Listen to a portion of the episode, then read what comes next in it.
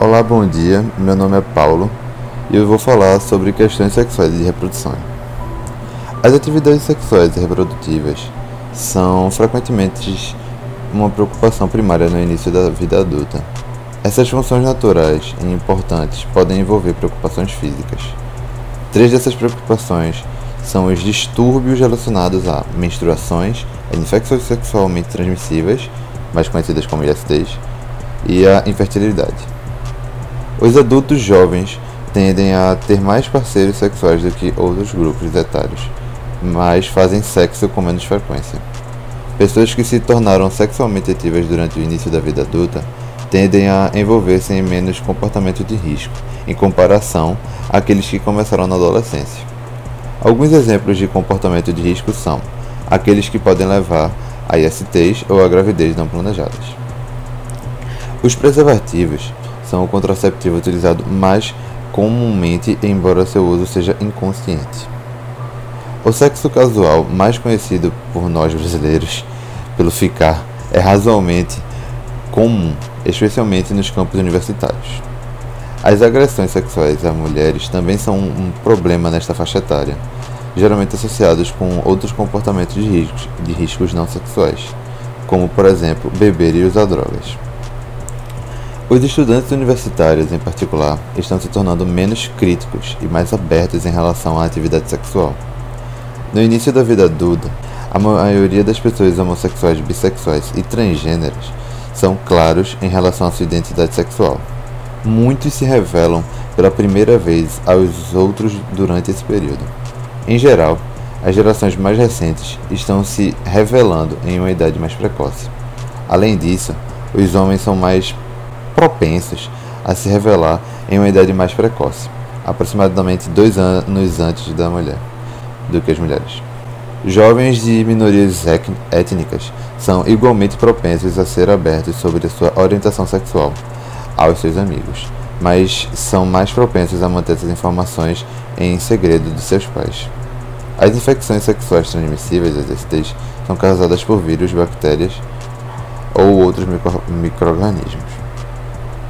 Elas são transmitidas principalmente por meio do contato sexual, oral, vaginal ou anal, sem o uso de camisinha masculina ou feminina, como uma pessoa que seja que esteja infectada no caso. A transmissão de um IST pode acontecer da mãe para a criança durante a gestação, o parto ou a amamentação. E de maneira menos comum, as ISTs também podem ser transmitidas por meio não sexual, pelo contato de mucosas ou pele não íntegra, com secreções corporais contaminadas. O tratamento das pessoas com IST melhora a qualidade de vida e interrompe a cadeia de transmissão dessas infecções. Lembrando que o uso de preservativo é o meio mais efetivo de prevenir a IST. O número de pessoas portadoras do vírus HIV cresceu em todas as regiões do mundo desde 2002 com os aumentos mais acentuados na Ásia Oriental e Central e na Europa Oriental.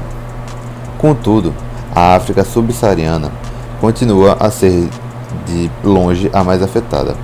Uma proporção cada vez maior de novas infecções ocorre nas mulheres, especialmente em lugares onde a transmissão heterossexual é predominante, como já citado na África subsaariana e no Caribe. E no Caribe. Com a terapia antiviral altamente ativa, as taxas de morte de pessoas diagnosticadas com o vírus HIV caíram drasticamente e sua expectativa de vida média aumentou para mais de 35 anos.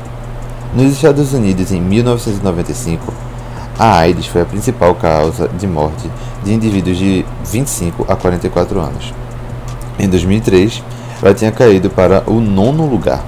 Porém, uma intervenção em três etapas entre guardas de segurança da Marinha dos Estados Unidos resultou em um aumento do uso de preservativos e intenções mais firmes de práticas de praticar sexo mais seguro.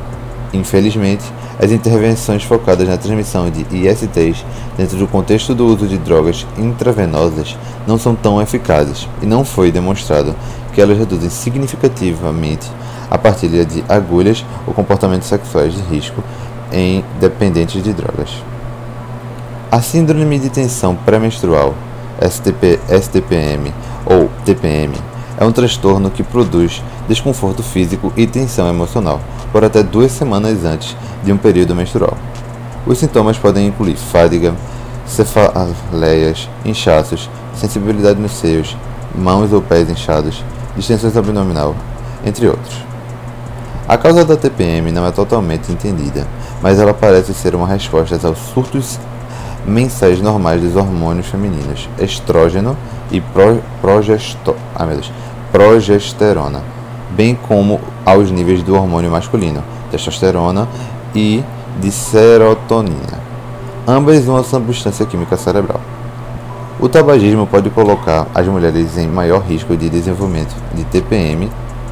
Os sintomas de TPM podem às vezes ser aliviados ou minimizados por meio de exercícios aeróbicos, ingestão de frequências de refeições pequenas, uma dieta rica em carboidratos complexos, entre outros.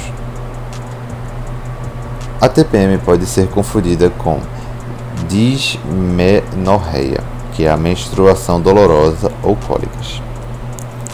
As cólicas tendem a afetar mulheres mais jovens, enquanto a TPM é mais típica em mulheres na faixa de 30 anos ou mais. A dismenorreia é causada por contrações do útero. Estima-se que a dismenorreia afeta até 90% das mulheres e aproximadamente 15% experimenta síndromes graves que podem afetar as responsabilidades educacionais e ocupacionais.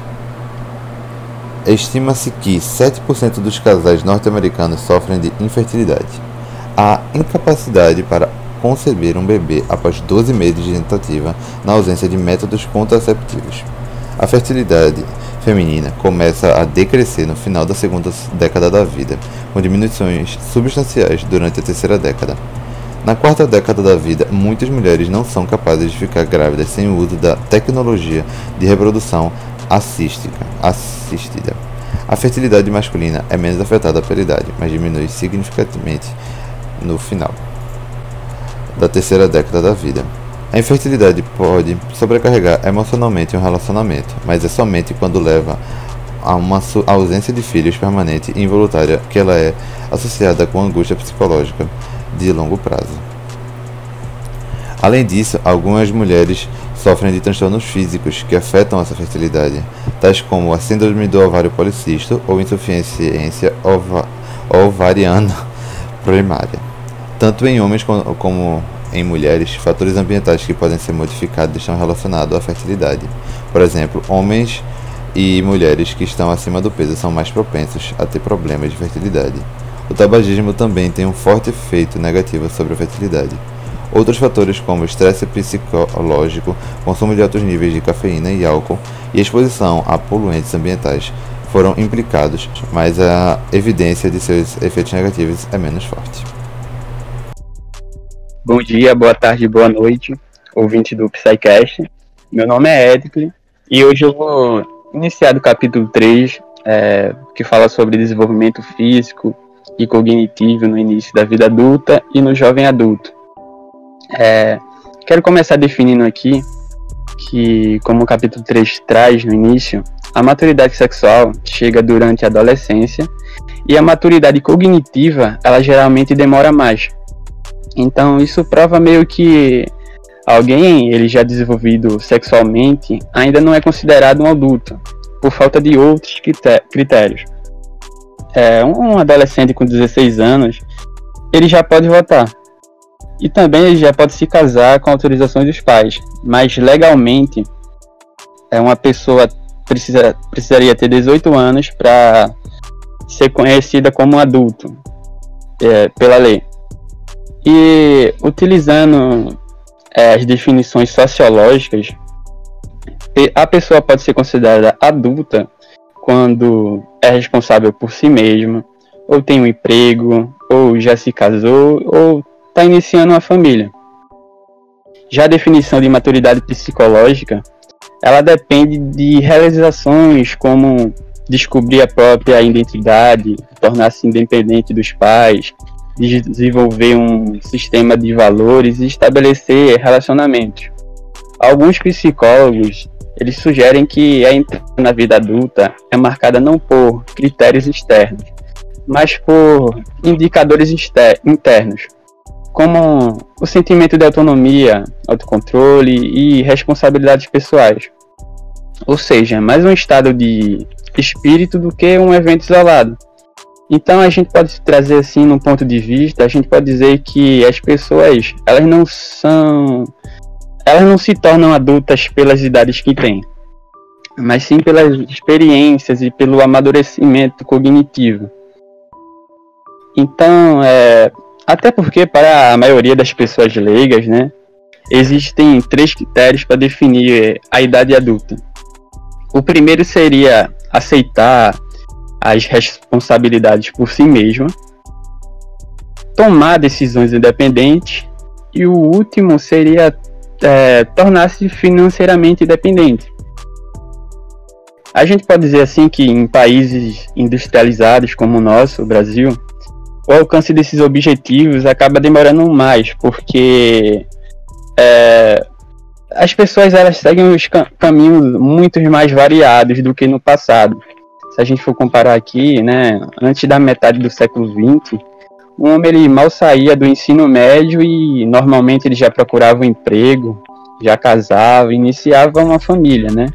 Para a mulher não era muito diferente, né? O caminho usual para ela era é, iniciar a vida adulta com casamento, né? Que ocorria à medida que ela encontrasse um parceiro adequado. Então, a partir da década de 1900, 1950, com a revolução tecnológica, que isso aí acabou mudando, né?